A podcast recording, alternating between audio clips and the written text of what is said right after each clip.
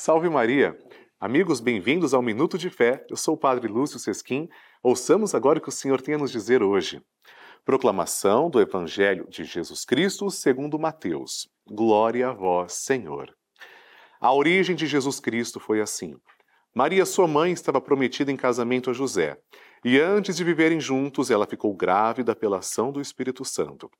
José, seu marido, era justo e, não querendo denunciá-la, resolveu abandonar Maria em segredo.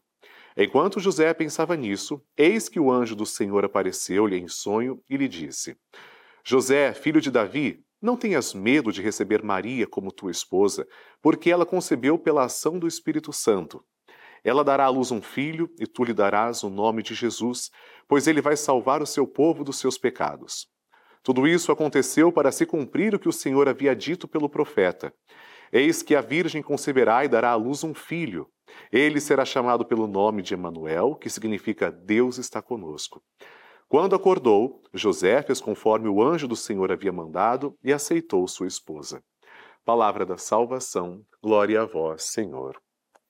Amados irmãos, nós já estamos no segundo período do advento, que ocorre até dia 24 de dezembro, nos preparando especificamente para o Natal do Senhor.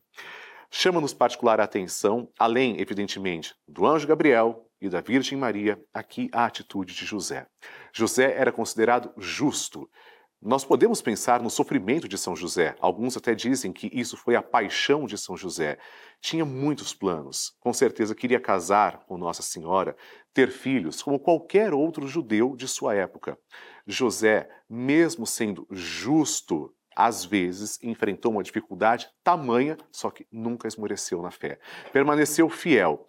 Ser justo não significa ser legalista. Pela lei, José, ao ver Maria grávida, poderia até, se ele quisesse, poderia até pedir o apedrejamento, poderia pedir um castigo para a Virgem Maria. Mas ser justo aqui na concepção de José, nessa paixão de José, significa ser bondoso, ser caridoso, agir com misericórdia. Hoje São José tem tanto a nos ensinar e nós pedimos: São José, rogai por nós. Deus te abençoe em nome do Pai, do Filho e do Espírito Santo. Amém.